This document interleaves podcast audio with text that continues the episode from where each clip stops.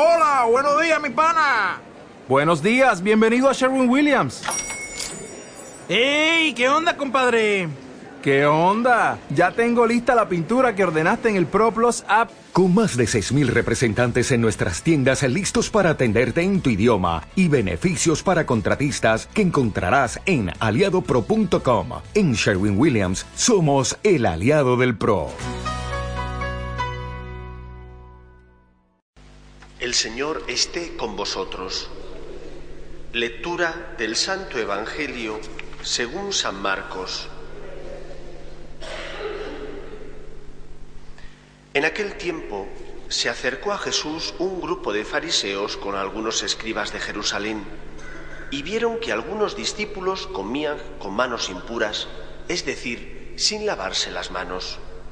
Los fariseos, como los demás judíos, no comen sin lavarse antes las manos, restregando bien, aferrándose a la tradición de sus mayores, y al volver de la plaza no comen sin lavarse antes, y se aferran a otras muchas tradiciones de lavar vasos, jarras y ollas. Según eso, los fariseos y los escribas preguntaron a Jesús, ¿por qué comen tus discípulos con manos impuras y no siguen la tradición de los mayores? Él les contestó, bien profetizó Isaías de vosotros, hipócritas, como está escrito, este pueblo me honra con los labios, pero su corazón está lejos de mí. El culto que me dan está vacío, porque la doctrina que enseñan son preceptos humanos. Dejáis a un lado el mandamiento de Dios para aferraros a la tradición de los hombres. Y añadió, anuláis el mandamiento de Dios por mantener vuestra tradición. Moisés dijo, honra a tu padre y a tu madre, y el que maldiga a su padre o a su madre tiene pena de muerte. En cambio vosotros decís, si uno le dice a su madre o a su padre, los bienes con que podría ayudarte los ofrezco al templo, ya no le permitís hacer nada por su padre o por su madre, invalidando la palabra de Dios con esa tradición que os transmitís, y como éstas hacéis muchas. Palabra del Señor. Hace unos años, un matrimonio de la parroquia con el que tengo mucha amistad, que cuando se casó no pudo celebrar la fiesta como le hubiera gustado, puesto que 15 o 20 días antes había fallecido el padre de la futura esposa y no tenían cuerpo para celebrar nada. Celebraron la misa donde se casaron, pero después no hubo banquete, pues porque las circunstancias lo desaconsejaban. Esta familia que no pudo celebrar su boda como le hubiera gustado, invitando a los que habían acudido al enlace, estuvo durante veintitantos años preparando eh, un buen festejo para el día de sus bodas de plata y poder así agasajar a los suyos. Recuerdo que después de la ceremonia de acción de gracias que celebramos en la iglesia, pues nos fuimos a comer, perdón, a cenar, a un restaurante de Postín de Madrid. Omitiré el nombre porque no voy a decir nada bueno de ese restaurante. Y en el restaurante, la cena les debió costar, ni se sabe, bastante. En el restaurante la comida era de esa cultura que se había implantado en aquella época, ahora de esto cerca de 12 o 13 años, la cocina deconstruida. Yo recuerdo que decían tortilla española del siglo XXI. ¿Y cómo será la tortilla española del siglo XXI con lo buena que está la tortilla tradicional española? Pues la tortilla española del siglo XXI era al revés. Abajo estaba el huevo, en el medio estaba la patata y encima estaba la cebolla, pero sin cuajar. Eso de tortilla no tenía nada. O caviar de melón. Caviar de melón no era más que por un proceso químico sacaban unas bolitas del jugo de melón redonditas y a eso le llamaban caviar de melón.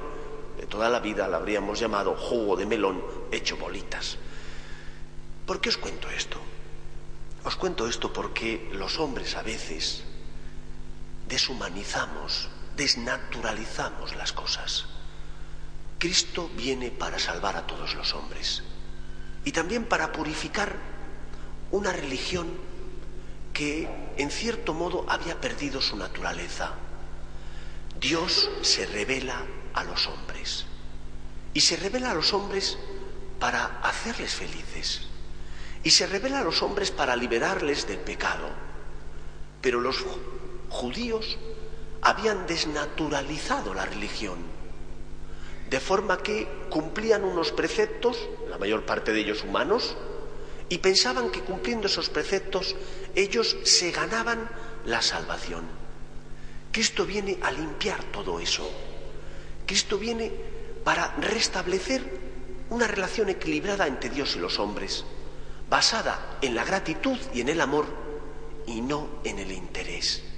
Hemos escuchado en la primera lectura cómo Dios crea todo y cuando crea todo de la nada pone al hombre para que sea el que gobierne el mundo y se sirva de los dones de este mundo. Pero cuántas veces nosotros mismos nos convertimos en esclavos de los dones que Dios creó para nuestro servicio.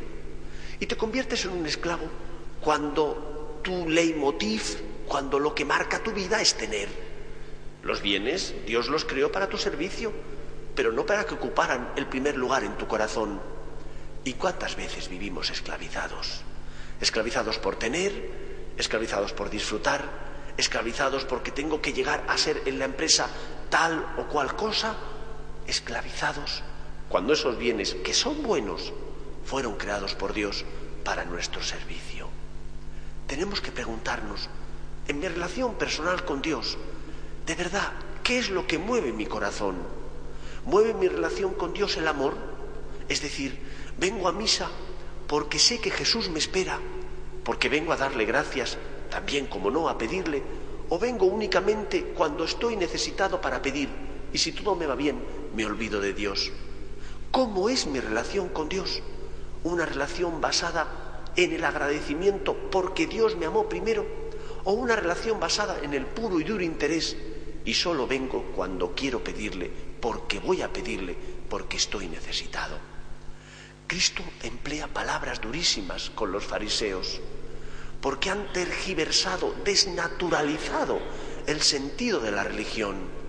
La religión es la relación entre Dios y los hombres, y Dios quiere que le ames, porque cuando amas a Dios, tu vida está llena de sentido, porque cuando amas a Dios, el Señor ensancha tu corazón para que ames también a los demás. Pero cuando vienes a la iglesia solo para pedir por interés, no estás amando a Dios, estás amándote a ti.